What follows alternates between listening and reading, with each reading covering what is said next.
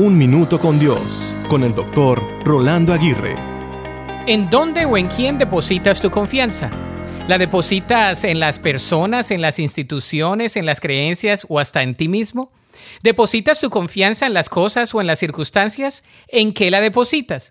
Quizá tú o un ser querido enfrentan momentos difíciles y se encuentran con muchas preguntas que no tienen respuesta.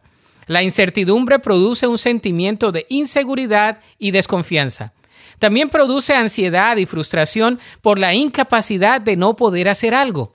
Sin embargo, hoy es el mejor momento para depositar nuestra fe y confianza en Dios y recordar que su sombra jamás produce temor, sino confianza. Es en estos tiempos, cuando el temor masivo está intimidando a la humanidad, que las personas de fe debemos buscar a Dios y acudir a su palabra para buscar su dirección y alimentarnos de sus promesas. Es bueno permanecer informados, pero no permitamos que las noticias negativas nublen nuestra perspectiva y nos llenen el corazón de temor.